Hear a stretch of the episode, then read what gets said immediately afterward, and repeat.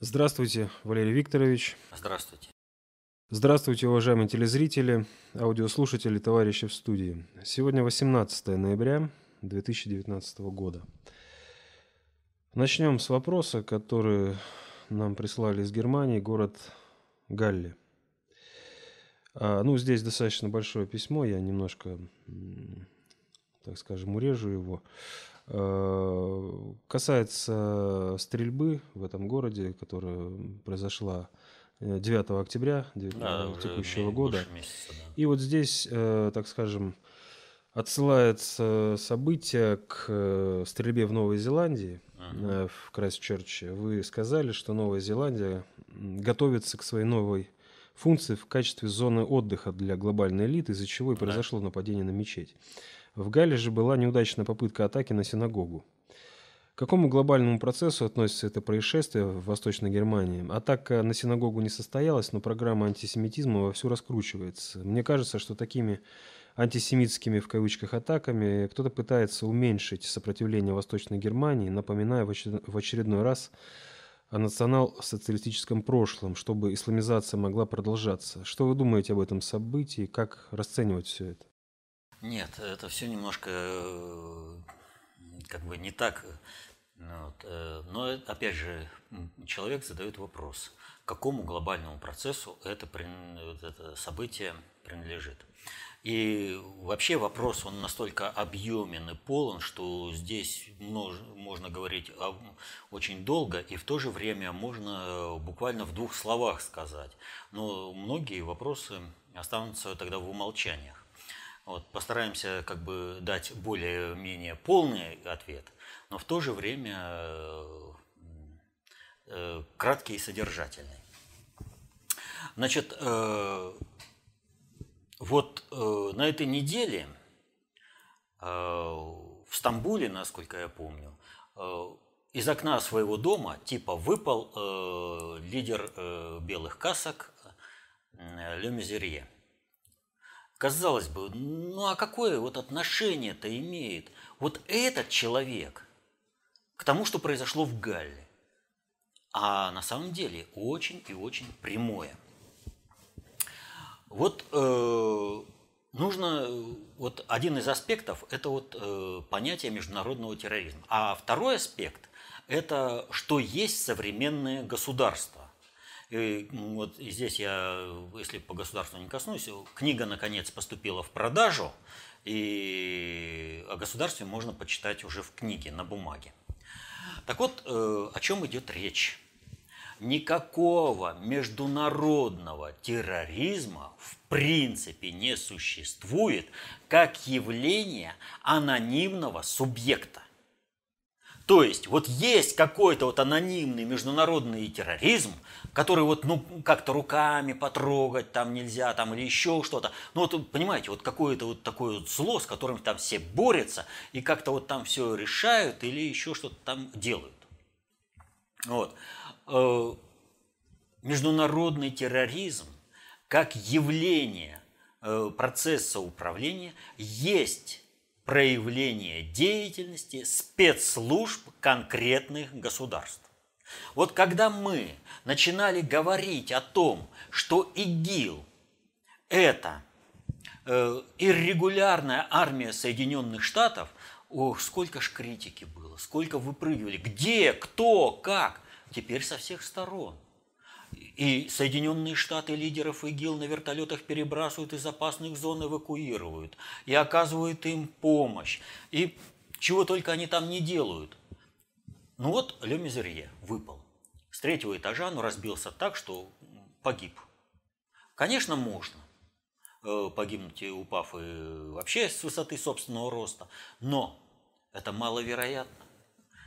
Э, переломы, да, но у него переломы как бы такие, которые э, соответствуют падению с третьего этажа, но при этом э, вопрос о том, как у него была сломана шея, в результате чего он, кстати, и погиб, это остается вопросом. То есть ему вполне могли уже выкинуть мертвым э, из дома и все. А что же он такое-то? Белые каски. И белые каски, как уже выяснилось, террористы из ИГИЛ перетекают в белые каски, и белые каски перетекают в ИГИЛ. И это уже было доказано э, на многих э, личностях, показано и все прочее. Кто создал и возглавил белые каски? Бывший офицер британской разведки. Бывший офицер британской разведки. Вот он ушел и создал белые каски сразу волонтером таким стал. А этому волонтеру сразу же э, просто вот целевое финансирование и Министерство иностранных дел Великобритании, э, различных фондов и прочее, и их деятельность настолько коррелировала с э, проведением политики западных стран по отношению к Сирии и к Асаду, что говорить о том, что белые каски не обслуживали интересы проведения политики западных стран, ну просто не приходится. Вспомните, как, например, одна из, э, ну их много таких вот разных акций, э, когда они изображали типа газовые атаки, в результате этого и ракетный обстрел, и принятие каких-то дополнительных политических решений. Потом выясняется, что это фейк, но фейк не потому, что э, вот в одном случае у белых касок пришлось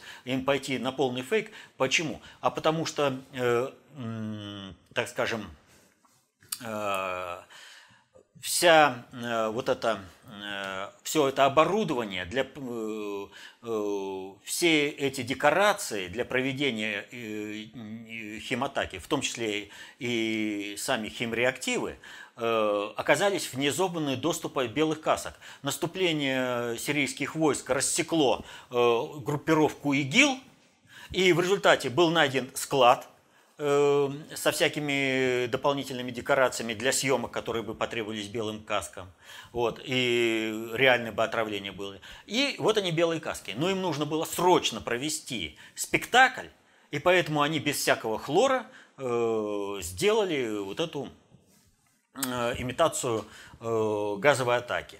На этом были приняты политические решения, э, ракетный удар, там много еще чего.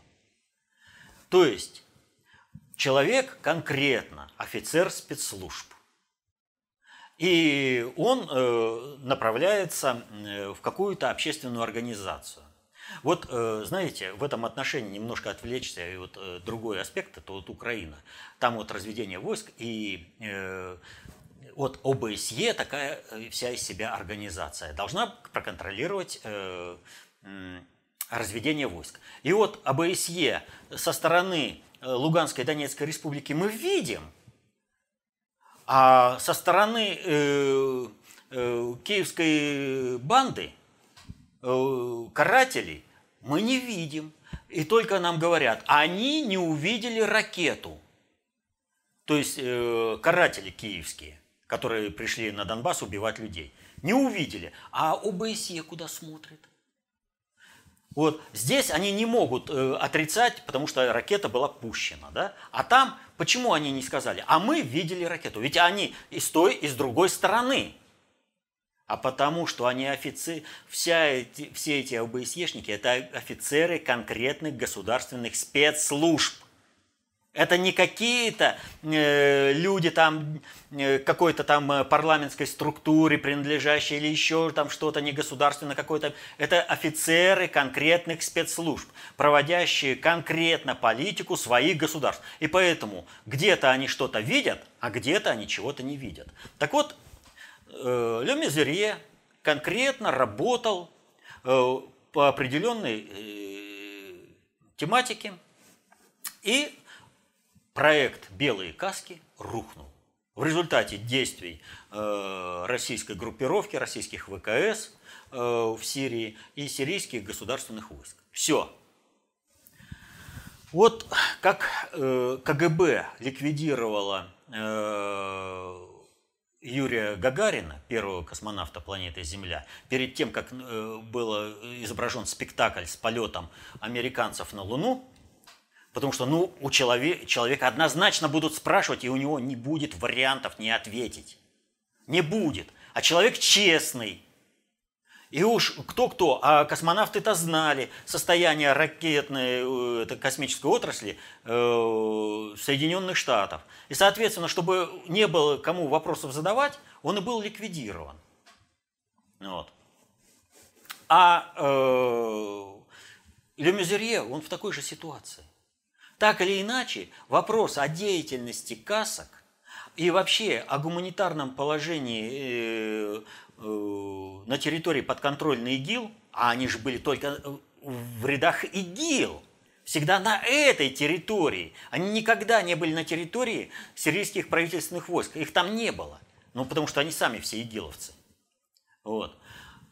Ему будут задавать вопросы. А его могут вообще-то э, и арестовать, и задержать где-то допросить какие-то люди, не включенные вот в этот глобальный сценарий. Соответственно, этому он должен был умереть. Я почему вот это так достаточно плотно рассказал, это вот достаточно, э, ну, такое э, будоражащее сейчас вот событие, вот, ну, погиб, случайно, не случайно. Не случайно такие люди не погибают. Просто не погибают. Вот а он прям в нужное время, в нужном месте. Так вот, это к тому, чтобы показать, что за любым международным терроризмом есть конкретный интерес конкретных спецслужб. И если происходит какой-то теракт в какой-либо стране, то он всегда осуществлен руками спецслужб. Вот обратите внимание на такой момент. Всегда, когда происходит какое-то резонансное событие, выясняется, пока еще не э, отредактирована информационная лента, э, всегда выясняется, что был не один, а два или три террориста, которые были в разных местах, э, ну, пусть в одном месте, но они не плечо к плечу были, а э, их разделяло метров 15, 20, а то 50. Вот. Э, но они занимались одним делом. И потом вдруг, когда э, информационный поток налаживается и берется под контроль, выясняется, что террорист всегда был один, и этот террорист либо задержан, либо, что чаще бывает, он убит. Вот все помнят знаменитое Э, э, знаменитый теракт э, во Франции с Батакланом. Так вот, там этот самый комиссар полиции, который сказал, что вот официальная картинка, которая пошла в СМИ, она не является правильной, а что там совершенно другой сценарий, вдруг ни с того ни с сего взял и застрелился. А потом все, следствие стало говорить, что вот как картинку дают в СМИ, так она и есть. И уже реалии стали подгонять именно под, это, под то, что стало даваться в СМИ. И все эти неудобные вещи срезаться и забываться. Ну, просто вот взял и застрелился. Ну, занимался расследованием все в своем кабинете ни с того, ни с сего. Э, но зато сразу изменилось информационное освещение всего э, вот этого теракта. Так вот, э, что касается, теперь подходим к Германии. Вот когда мы вот это вот разобрались, что есть определенная, всегда за любым терактом стоит конкретная спецслужба, и что любой теракт, он проводится этой спецслужбой и обеспечивается его информационное сопровождение. Нужно посмотреть на то, что произошло в Галле. А что же там произошло? Реально там произошло то, что э,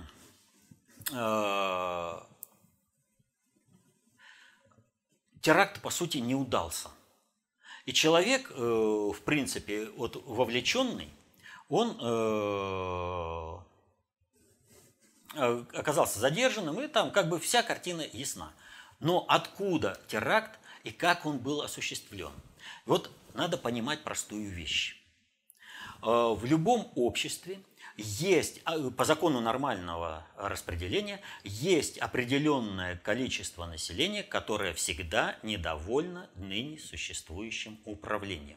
Если же произошло изменение социальной структуры общества и его социального управления, то э, процент таких людей, он значительно шире. И весь вопрос в организации этих людей. Приведу пример на примере России. В 1917 году состоялась Великая Октябрьская социалистическая революция.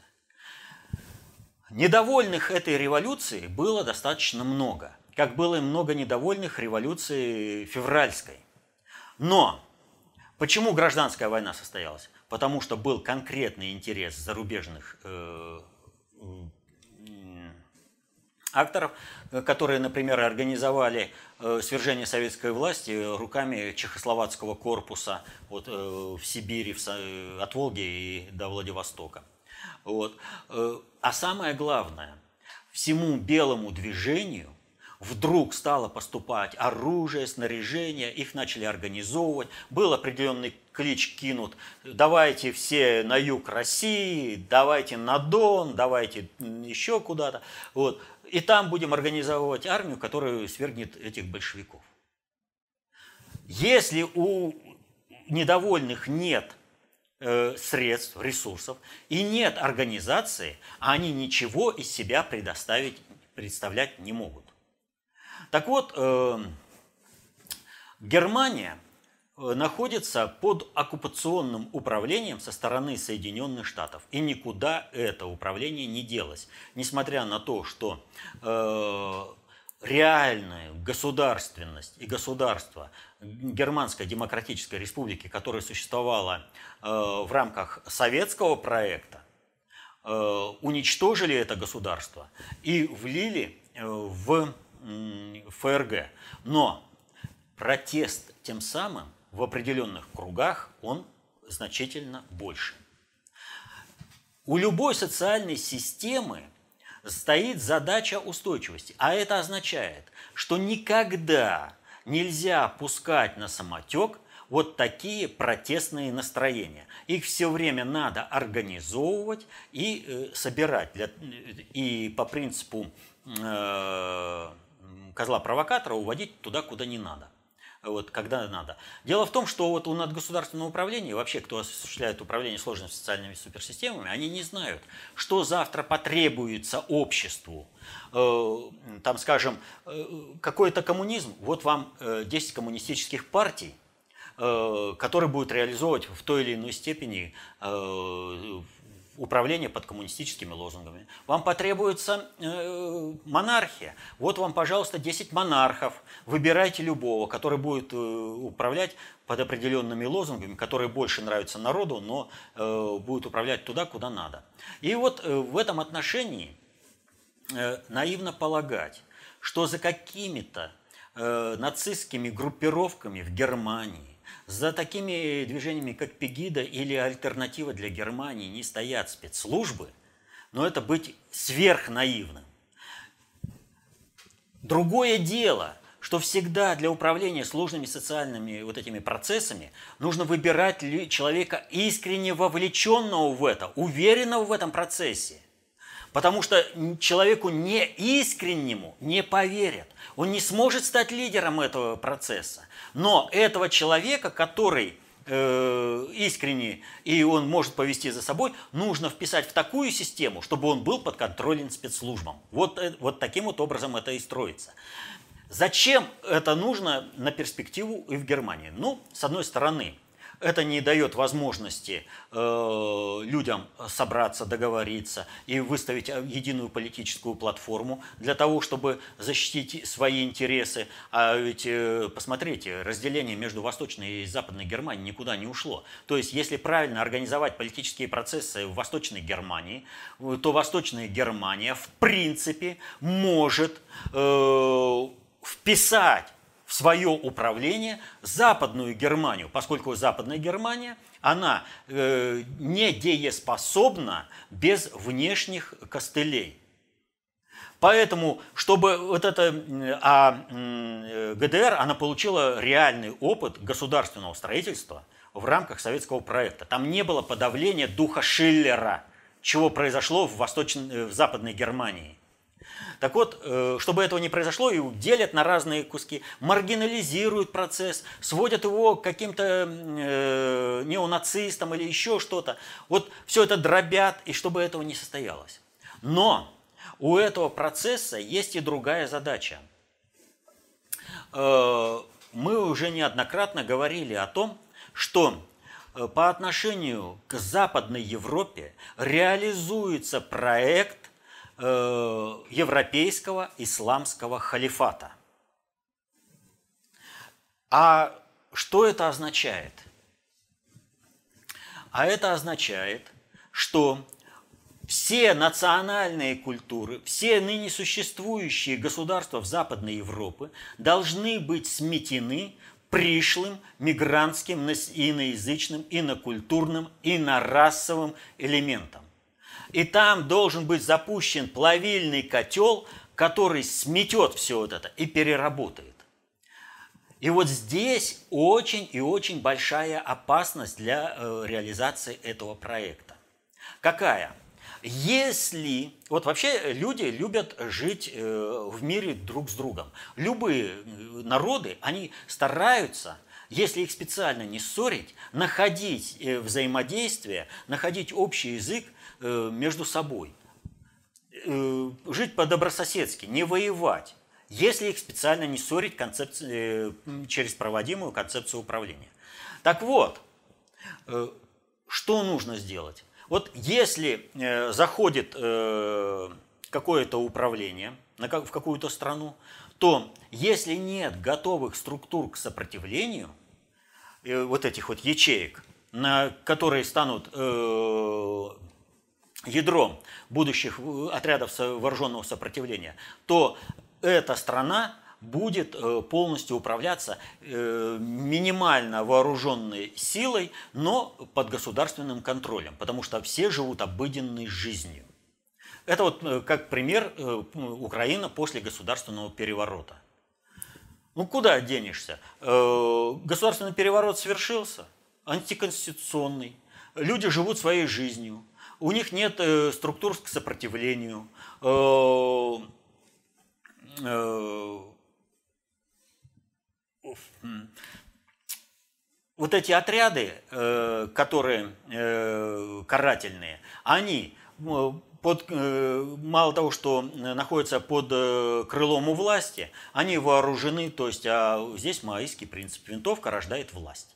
Но обыденная жизнь заставляет людей так или иначе взаимодействовать между собой и, соответственно, этому с течением обстоятельств одна культура начинает поглощать другую, образовывая уже более сложный симбиоз двух этих культур.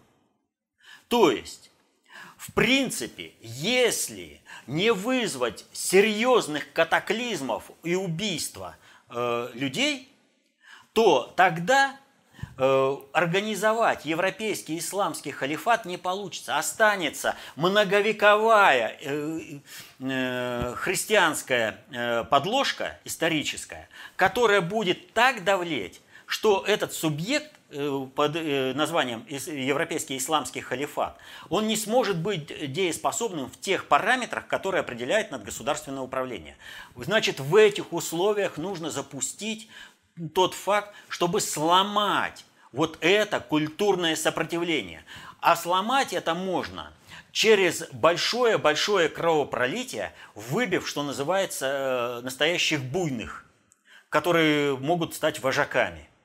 Поэтому для сопротивления и организации вот этого большого столкновения, большого кровопролития нужно заранее создать определенные структуры. Вот этими структурами и являются неонацистские группировки, которые противостоят э, мигрантам.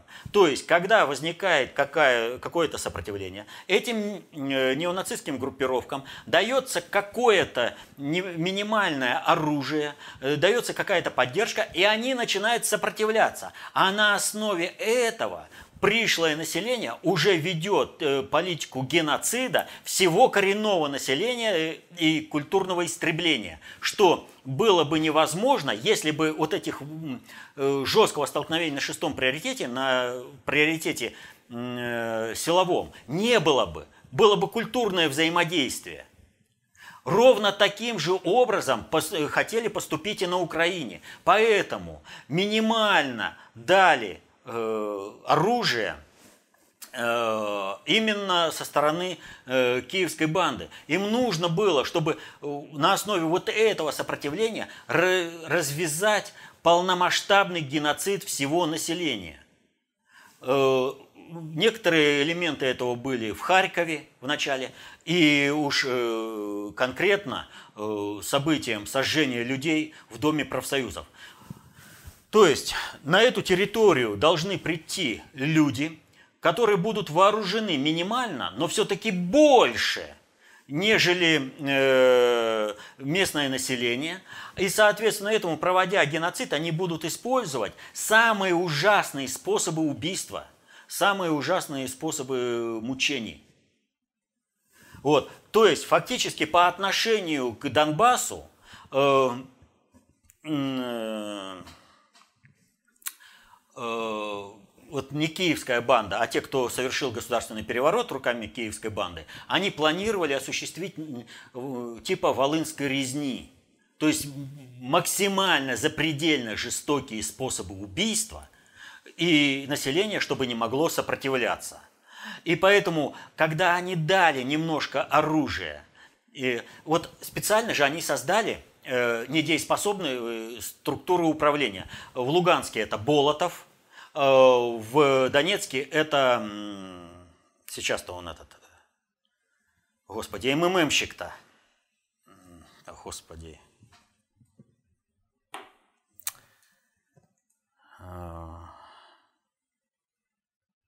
Да он сейчас возглавляет. Пушилин, Денис Пушилин. Вот. Они целенаправленно давали информационную оболочку такую, чтобы пришли э, каратели на Донбасс и убивали максимально жестокими способами. Но при этом, чтобы не создавалось э, альтернативное управление, они должны были э, просто изобразить все это. А то, то минимальное оружие, которое давалось, Э, повстанцам, ополченцам. Оно давалось для того, чтобы можно было развязать войну на всю территорию Украины и э, перенести войну на территорию Европы и в Россию. Но оказалось, что ополченцы э, смогли сорганизоваться так, что создали и собственные государственные субъекты. Так вот, э, что э, по отношению к Германии? Вот эти неонацисты – это ячейки, которые бы при вот этом вторжении получили бы небольшое оружие для того, чтобы оказать вооруженное сопротивление и тем самым спровоцировать массовую резню, ну, например, как это было сделано в 15 году э, турками в отношении армян. Ровно вот таким способом, чтобы решался вопрос замещения населения, чтобы кто выживет, э, те э, лягут под пришедших а остальных, кто способен к сопротивлению, нужно вырезать. Но для этого они должны представить сопротивление, но сопротивление заведомо недостаточное для того, чтобы э, отбить эту агрессию. У Донбасса это получилось, потому что была общественная инициатива в России. А вот там бы она не получилась. Вот под это дело они и раскручивают. А дальше возникает вопрос. Получается, вот этот э, процесс переформатирования Европы, создания новых государств, новых стран, новых народов. Не получается. Его поставили в отстой. Но закладки-то, они же сработали. Люди-то определенным образом воспитаны, процессы определенным образом запущены. Они так или иначе будут срабатывать на уровне просто своей личной инициативы конкретных исполнителей. И вот здесь и как раз и произошел-то вот этот слом. Он в принципе не нужен, но он произошел. А дальше, опять же, предыдущие закладки. Евреи не были убиты, но нужно покаяться в антисемитизме что вот мы такие вот, хотели там, ну да, убили немцев. А вот э, могли бы евреев. А почему? А потому что поддерживать вопрос антисемитизма для Европы необходимо. Израиль был запланирован изначально э, на 70 лет своего существования. Э, об этом несколько раз конкретно говорил Киссинджер. Вот. Говорили другие люди, причастные к... Ну, Киссинджер не причастный, а люди, причастные к тому, что это государство, Израиль будет ну, лет на 70. Вот. Израиль абсолютно проектно-конструкторское государство. И опять же, Россия есть, и Израилю появился шанс э, сохраниться как государству.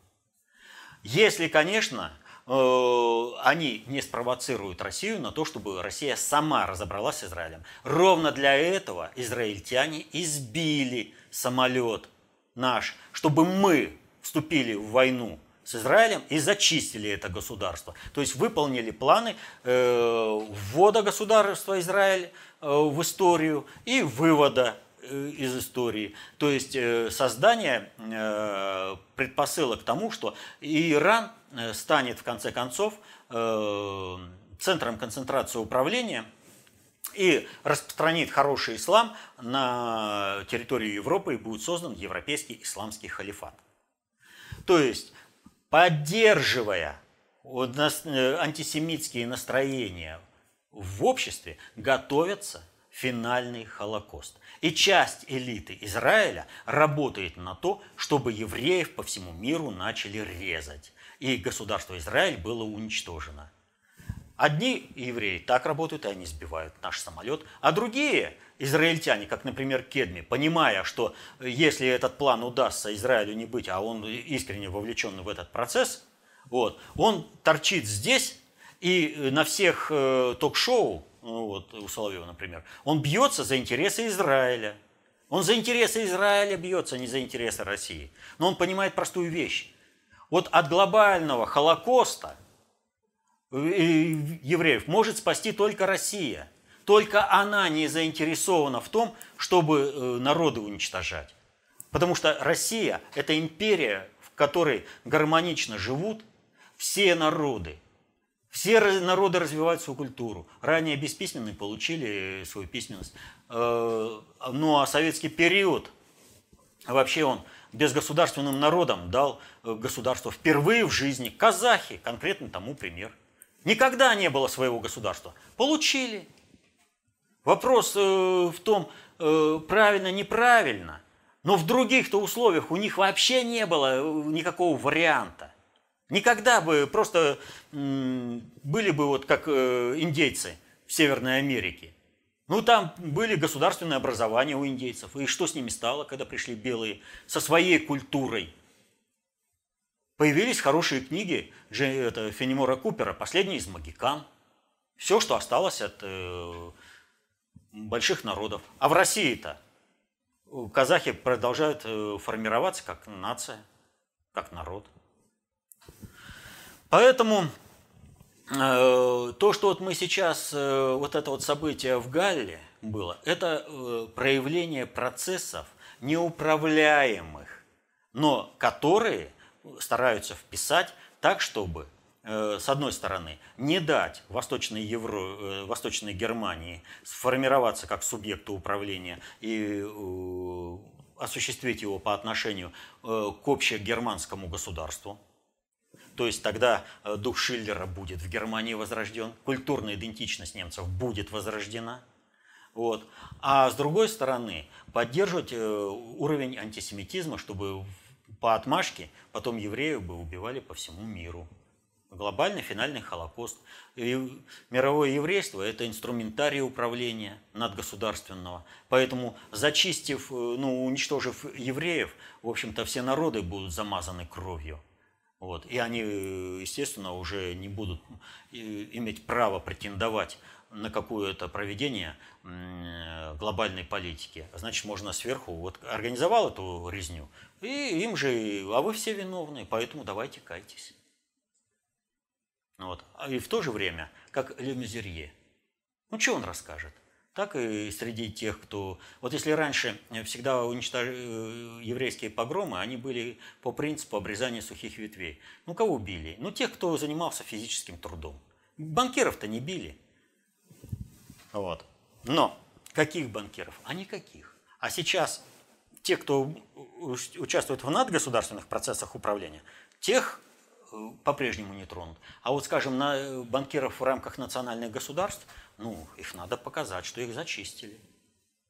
Вот и все. И вроде как люди сами это сделали. А на самом деле абсолютно управляемый процесс подготовки и уничтожения э, евреев во всем мире.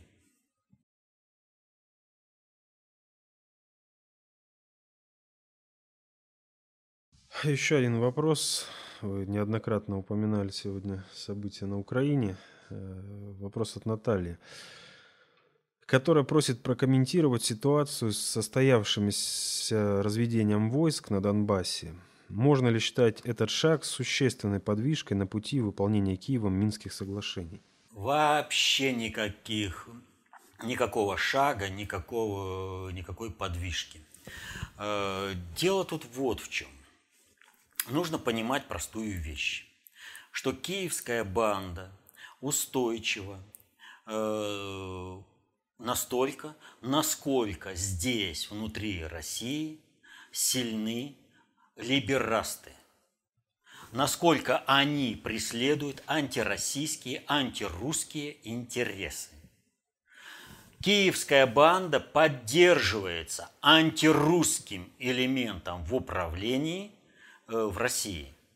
Именно они способствуют тому, что бы киевская банда продолжала существовать, а Луганские и Донецкие республики испытывали различные проблемы, в том числе и на уровне населения. То есть э, вот все эти дела с выдачей э, российского гражданства, это вот, э, вот это антирусское лобби. То самое, которое считает, что можно русский язык назвать клачным, и это, извините, выражение просто позиции, не смеете так и вот. То есть русских можно презирать как угодно, можно обзывать как угодно, но это, извините, творчество, это творческая натура. А если русский говорит о том, что, извините, у нас самобытная культура, то ты сразу русский фашист. Как это так? Ты вообще говоришь о том, что русские это какой-то народ. Русские имеют право на существование. Ты вообще, что ли? И вот это вот все преследуется и осуществляется и прокуратурой, и судами, везде. Вот. Они же не заметили, они же не развязали, не, э, это, не открыли уголовное дело по разжиганию э, межнациональной розни. А ведь он воспитывает ненависть. Вот вообще высшая школа экономики – это рассадник ненависти к России. Просто вот колоссальнейший. Вот кого не возьмешь из преподавателей, они все воспитывают э, людей, которые ненавидят Россию. Вон у Соловьева есть такая Штейнман, да, девушку научили говорить, но забыли объяснить значение слов. Но одно-то у нее конкретно. Ненависть к России запредельная, просто запредельная. Правда, она выражает их, э, типа она думает, что она умная, она вроде в таких формах, как к любви к России. Вот. И вот э, тоже из высшей школы. Вот высшая школа экономики, все, вот работает преподавателем там, все, это, это уже метка. Вот. Потому что кого не возьмешь, все Россию ненавидят до предела, просто. Их аж трясет от ненависти к России и к русским. Так вот, э, возвращаемся куда? К выборам Зеленского. Вы же, вот я же говорил о чем – если в выборах статистическое большинство населения не участвует, то они понимают, что параметр, неопределенный параметр управления очень высок, и, соответственно, этому проводить какие-то резкие маневры в управлении нельзя. Они не знают, как э, сработает управляемый объект. Они не, не выцепили этого. Им нельзя было допустить, чтобы статистическое множество людей не пришло на выборы. Им нужно было, чтобы как можно больше людей под любым предлогом пришло. Потому что как только мы это организуем, то значит вот эта толпа, она по-прежнему нами управляема. Мы по-прежнему дергаем за ниточки, мы знаем, где эти ниточки. А те люди, которые не пришли на выборы, ниточек по отношению к ним нет. Их надо искать. А управление нужно делать здесь и сейчас. И поэтому все российские СМИ ввязались в предвыборную кампанию на Украине на одной волне. Идите и голосуйте, идите и голосуйте за любого, лишь бы только не за Порошенко, лишь бы только не за Порошенко. Это была мантра. Они все давили на Украину информационно, чтобы э, Украина осталась под контролем управления киевской банды, но у нас же все СМИ под контролем э, антирусских сил. И вот они это и давили. Им нужно было максимально снизить параметр непредсказуемой, непредсказуемости управления. Чем меньше людей будет среди непришедших, тем выше предсказуемость управления, тем можно более серьезные маневры управления совершать. Вот она вам продажа земли. Отсюда! Я же вот, э, вот ну, говорил, ну, я не знаю. Э, понятное дело, что у нас э, совсем не тот охват аудитории, чем у, как у любого российского канала на территории Украины, например. Вот отсюда им нужно было снизить параметр непредсказуемого и они это сделали, и они убедились, что да, разными механизмами мы можем дурить толпу, и она будет управляема. Она предсказуема, а поэтому, значит, управление можно проводить. А на основе этого Путину навязывать условия взаимодействия с киевской бандой, а через нее с американской страновой элитой, которая противостоит Трампу. А поскольку России и Соединенным Штатам, и президентам России, Путину и Трампу выгоднее взаимодействие между собой для, для стран, для Соединенных Штатов выгоднее, для России выгоднее, вот это нужно порушить. И эту задачу и решает вот наша россионская элита, противостоящая Путину, в частности, всеми этими визгами и участием, идите и голосуйте за любого, за, э, за Зеленского проголосуйте. Зеленский, какой он управленец? Ну о чем мы говорили? Вот выборы состоялись, и он поехал отдыхать. Вы давайте тут сами наладьте управление страной, а я приеду уже на готовые решения, и где надо, я марионеткой выступлю. Ну, я привык выступать на сцене. Сценарий напишите, я все, что хотите, скажу. От себя он, единственное, что он мог сказать, что ему 42 года, он не лох, и он президент. Все. Вот это вот у него от души. Да какой он не лох? Лох он. Конкретный лох. Вот. Так вот, э, какое разведение? О чем речь? Это жабьими этими скачками они там э, взяли территорию, их отвели назад. Все. Но на основе этого нужна встреча, когда россионская элита сможет как-то просигнализировать Западу. Вот э, что делает э, американская страновая элита? Она давит все подконтрольное ей европейское управление, а в частности, ну, Меркель, она вообще под э, управлением э, Соединенных Штатов. У, у нее вообще шаг влево, шаг вправо считается побег, прыжок на месте, провокация. Как она выкручивается, защищая интересы Германии, ну, это вообще как, э, просто диву даешься, да? И при этом надо что строить? Надо строить противостояние с Меркель, чтобы добиться нормального суверенитета. То есть дальнейший шаг. То есть того, что делает Меркель, мало. Это дает возможность Меркель делать для страны больше, и в то же время э, при отстранении Меркель э, будет зафиксирована позиция, что этого мало, и следующему нужно делать больше для суверенитета Германии. У нас как-то получается, сейчас э, отвечал по Германии, говорил про Украину. Говорю про Украину, привожу примеры из Германии. Вот. Э, так вот, э, суть заключается этого нормандского формата – поставить Путина перед лицом э, тех, которые уже полностью пробужированы со стороны американской страновой элиты. В чем спешка? Вот, вот спросите любого эксперта, а в чем спешка-то? Никто не скажет. И Украина не может объяснить, почему вот так вот нормандский формат нужен здесь и сейчас. Долларчик-то просто открывается.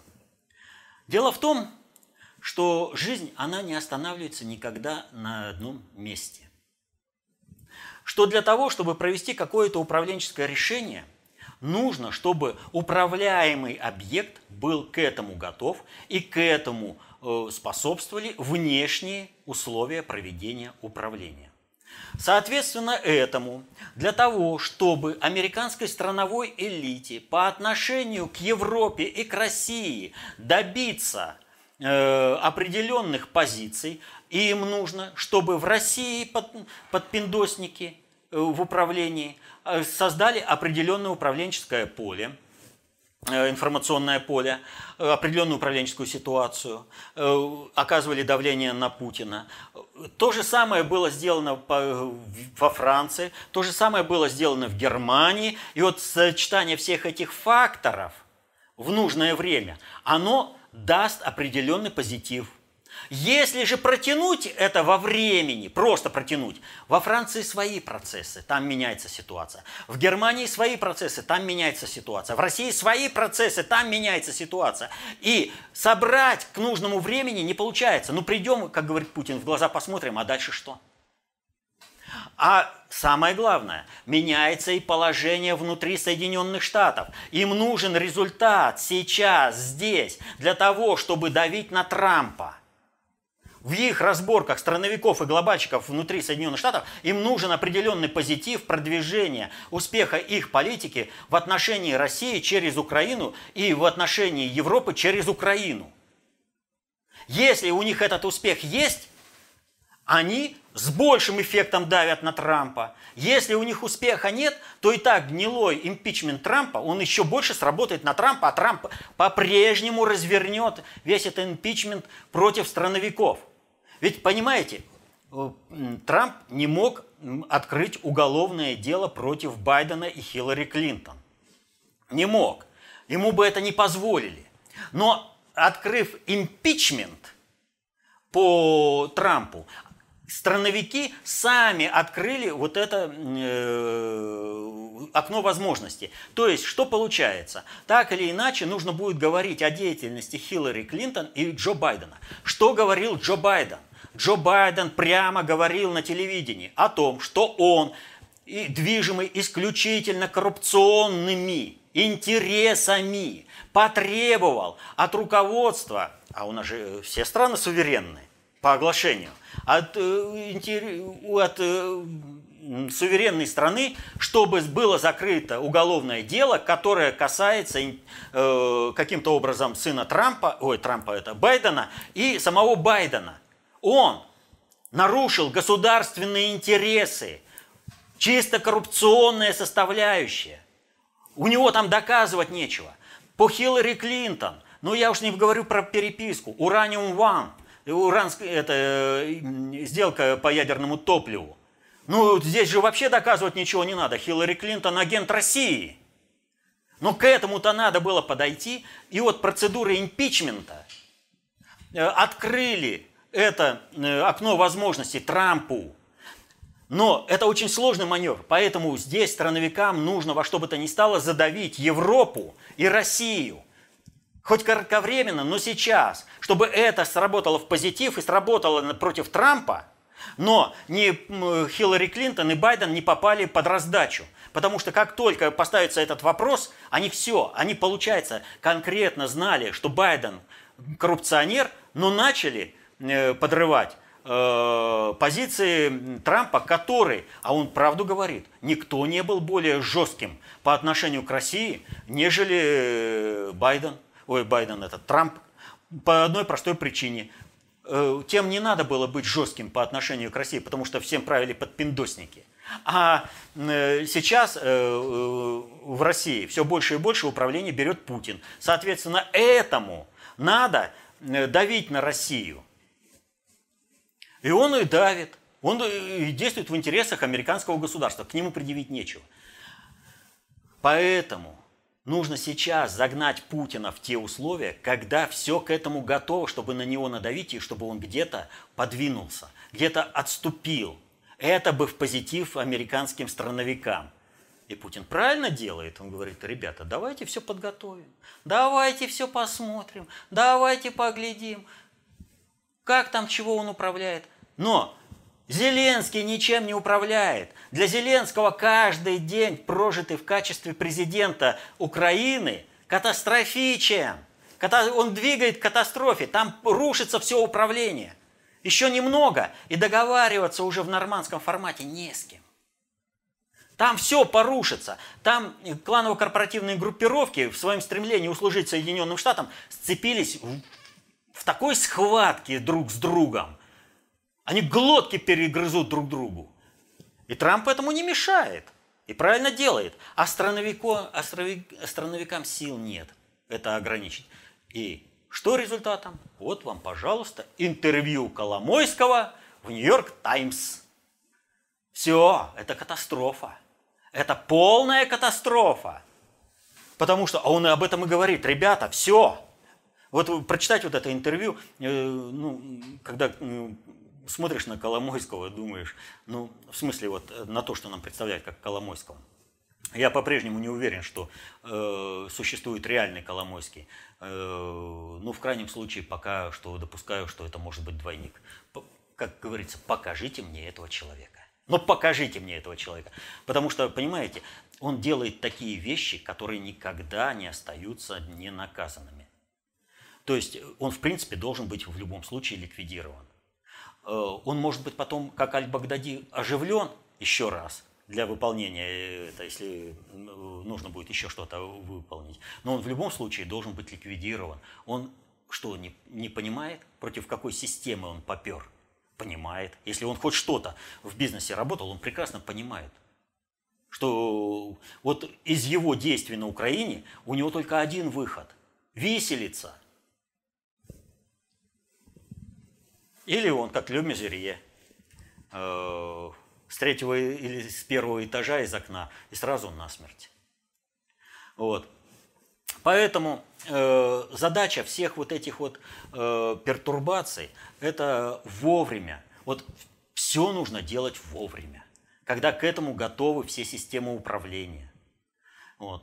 Э, а если протянуть это во времени, все не получится. И у нас в России уже сыпятся э, подпиндосники все – у них уже проблемы возникают по жизни. И во Франции, и в Германии, и вообще в Европе, а уж на Украине вообще все в катастрофу приходит. Вот отсюда вся истерика. Нам срочно, срочно нужно, нужна встреча. Пока еще мы можем что-то предъявить и как-то надавить.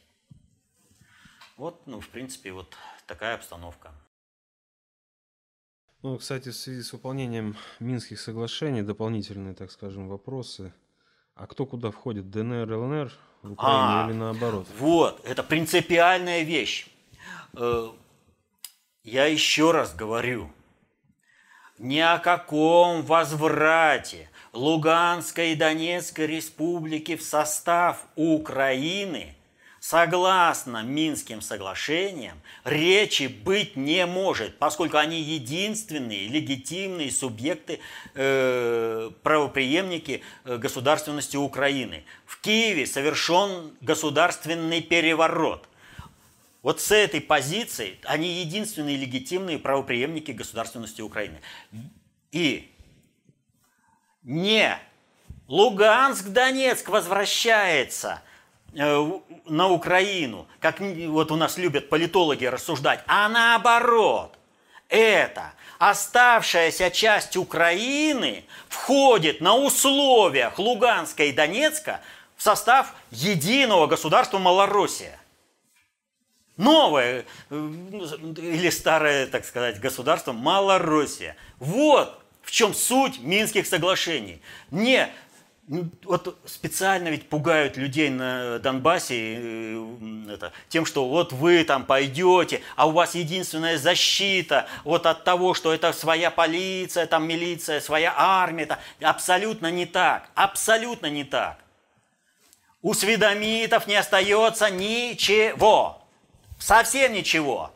Вся Украина – это формат Луганской и Донецкой республики. Это они свой состав включают оставшуюся Украину с полной зачисткой сведомитов и бандеровцев. С полной, абсолютно полной. Иначе мира не будет.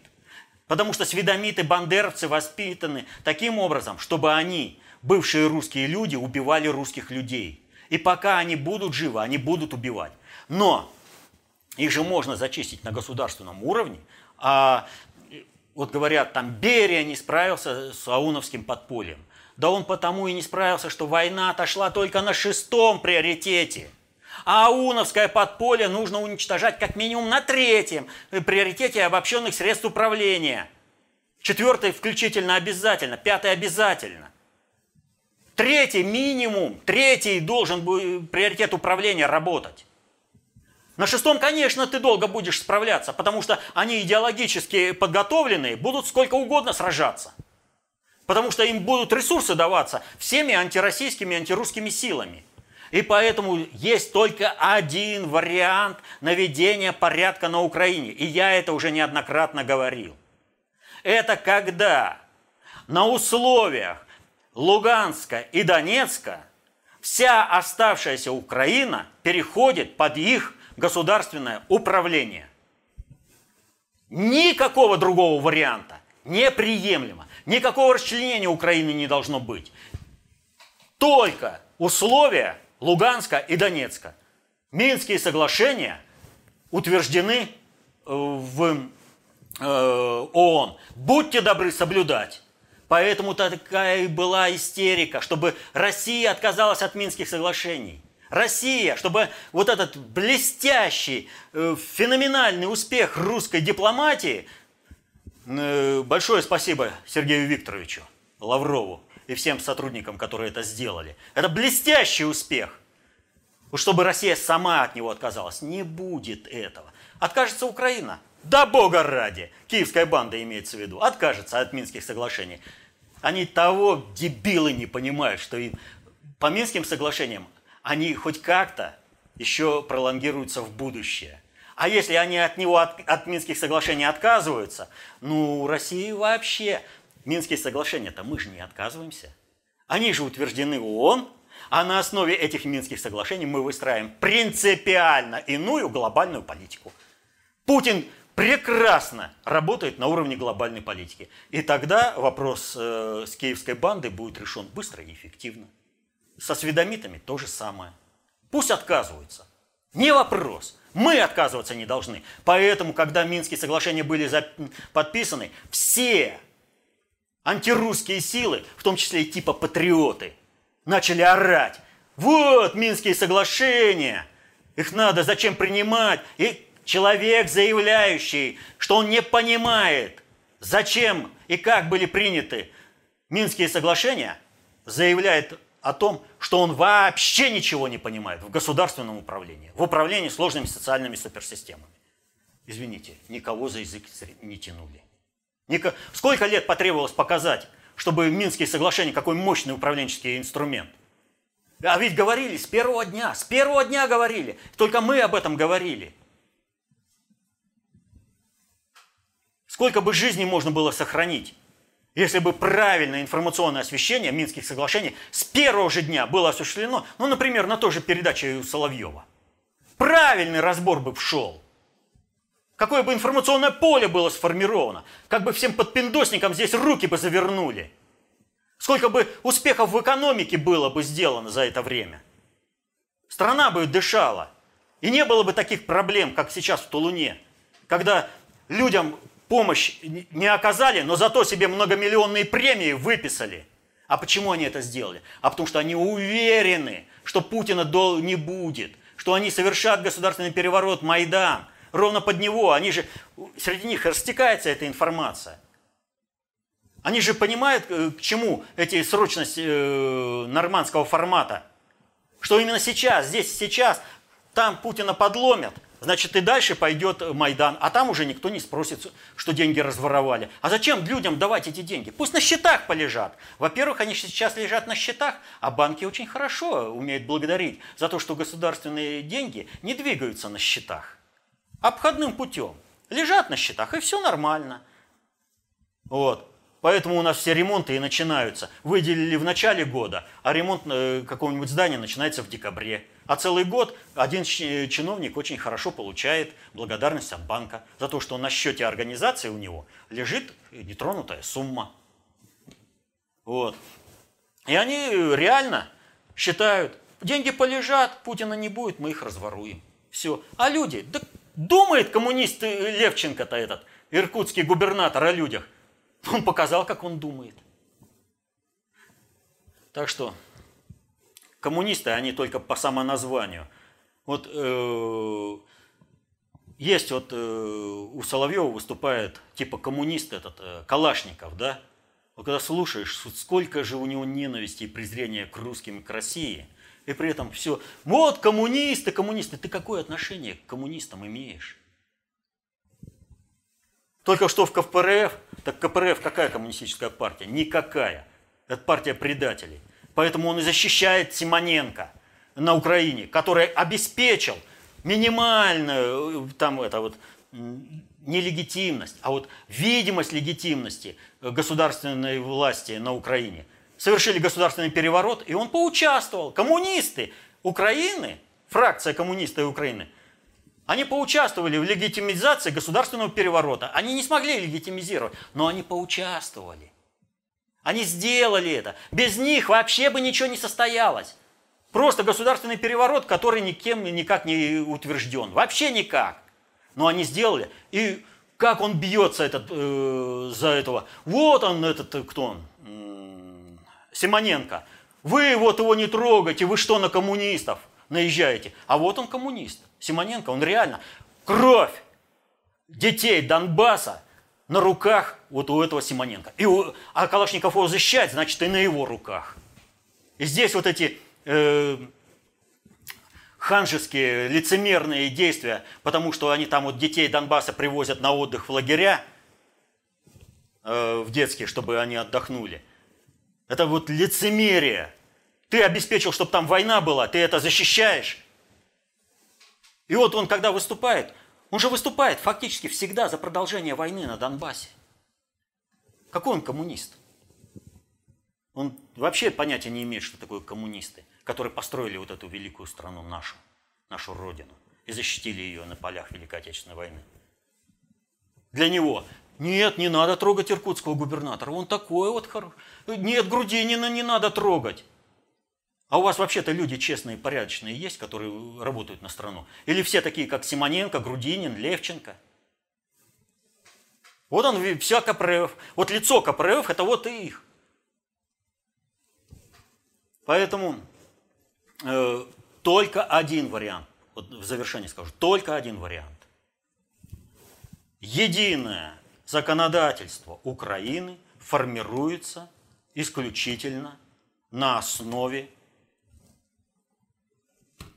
государственного управления Луганской и Донецкой республики. В принципе, понимая это, русские, это российские подпиндосники вместе с украинскими руками СБУ убрали Александра Владимировича Захарченко и поставили своего ставленника Пушилина, который однажды уже привел войну на Донбасс, обеспечив то, чтобы никто не смог сопротивляться карателям. Поэтому вот они хотят это. Ну, ничего, и это решим. И этот вопрос решим. А Александр Владимирович Захарченко, светлая ему память, он вообще, вот он, ему памятник поставят. Вот понимаете, это единственный успешный проект реализации окона Вертона на, патриоти, на патриотической основе. Вот у нас патриоты любят там а, скулить, там сопли жевать, а вот все у них там, вот они умеют работать, а у них вот то, у них окна Вертона. Александр Владимирович с товарищами взял и сделал, пока эти сопли жевали. Этот проект работает и будет единое государство Малороссия в составе единого русского государства, единого русского мира. Вот, вот так вот. Ну вот сегодня фактически два вопроса, и уже больше часа, поэтому это последний вопрос. Ну что я могу сказать? Вот сегодня я в очередной раз говорил, в общем-то, вещи само собой разумеющиеся, если знать хотя бы азы управления сложными социальными суперсистемами. И знания об управлении сложными социальными суперсистемами изложены в работах внутреннего предиктора, опубликованных до июня 2018 года. И вот здесь э, я вот еще что должен сказать. К сожалению, э, вот благодаря внимательности наших э, зрителей и читателей выяснилось, что в некоторых работах присутствует информация, я бы сказал так, некорректно изложенная, фактологическая. То есть блок методологической информации, он в, данный, в данном контексте не обозначен. Но, что я хочу сказать. Несмотря на такие вот фактологические огрехи, методологическое содержание этих книг остается прежним. Поэтому, э, если кто-то встретит, обязательно сообщите нам э, о таком огрехе, который был допущен. Вот, и его, конечно, можно объяснить, но сейчас пока, к сожалению, публично не нужно его объяснять. Вот. Э, вы э, сообщайте нам вот о таких выявленных огрехах, мы их будем фиксировать и будем проводить редакторскую работу. Потому что, да, вот э, те вещи, которые вот уже обнаружены, вот, делалось это на основе общественной инициативы. Редакторская работа в этом отношении представляет определенный формат, и поэтому вот такие вот огрехи при желании, их можно сделать. Вот. Э, поэтому э, тем, кто будет изучать э, работы внутреннего предиктора, опубликованных до июня 2018 года, тоже надо быть все равно внимательными по отношению к тому, как там представлена именно фактология, потому что но на основе вот методологии, которая представлена в этой же книге, вы спокойно разберетесь, что это совершенно как бы непри, неправильно изложенная информация. Вот. Поэтому это вот и, в общем-то, дополнительный вариант самообучения, когда уже сами и выявили то, что не соотносится с методологией, изложенной в толстых книгах. Поэтому, еще раз говорю, э, многие вещи нам непонятны не потому, что э, э, наши понятия слабы, но потому что сии вещи не входят в круг наших понятий. Поэтому расширяйте круг своих понятий, изучайте, как управляются сложные социальные суперсистемы, становитесь концептуально властными, защищайте интересы свои и своей семьи. Мирного неба вам над головой, берегитесь. До следующих встреч.